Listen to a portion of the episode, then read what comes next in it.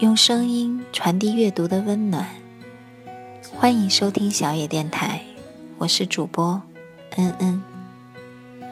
今天想与大家分享的文章是《结婚的意义》，作者吉米。昨天一个同事说他要结婚了，因为要赶着两个人一起早一点买房子。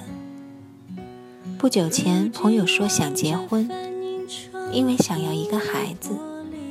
生活实在没有趣味，还听到过不止一个人这样说。对方条件还不错，就结婚吧。很多结婚的理由，可是不知道为什么都是这样勉强的理由，让人听不出感情中喜乐悲哀的成分。我仿佛已经很久很久都没有听到有一个人说，他要结婚是因为很爱很爱一个人，因为想要和另一个人永远的在一起。也许永远实在太远，也许人生真的无法十全十美。曾经在书上看到一位香港的女作家写的一段话。我们是不是已处在一个鸡肋世纪？生活上有着太多食而无味、弃之可惜的人情与事物，上至婚姻、事业，下至中午时分匆匆吃下肚的那个盒饭，都可能是鸡肋。读这段文字的时候，可以感觉到一种不见眼泪的悲伤和一种不见血肉的折磨。生活仿佛总在营造着一个又一个的缺陷。有一天，我碰上一个高中时候的女友。我知道很长一段时间以来，她都在不停的相亲，可是一直没有遇到满意的。我于是问她。是不是要求太高了？是不是要那种高学历、高收入、高身材的？因为熟，所以我的语气中明显带着一些调侃。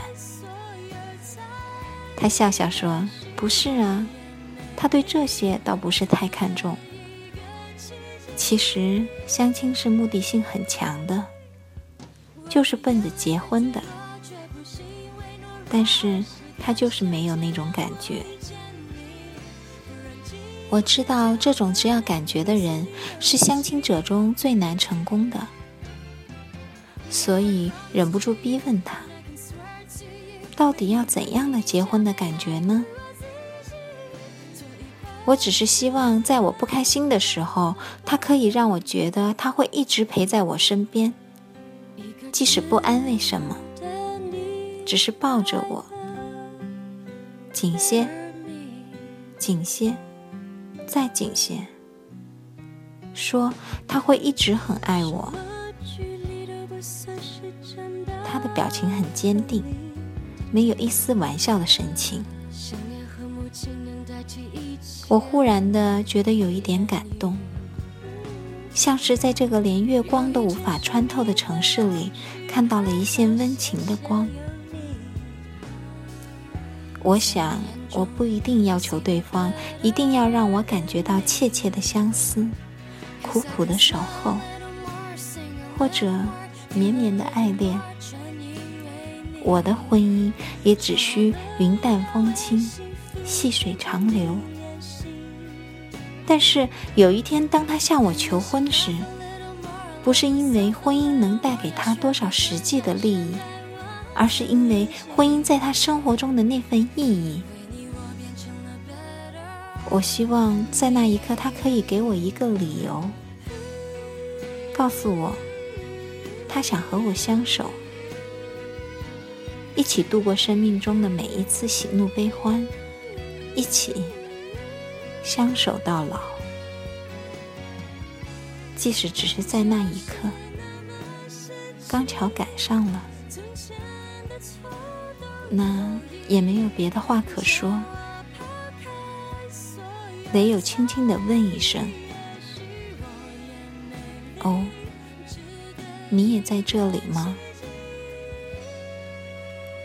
本节目由小野电台提供，用声音传递阅读的温暖。感谢您的收听。人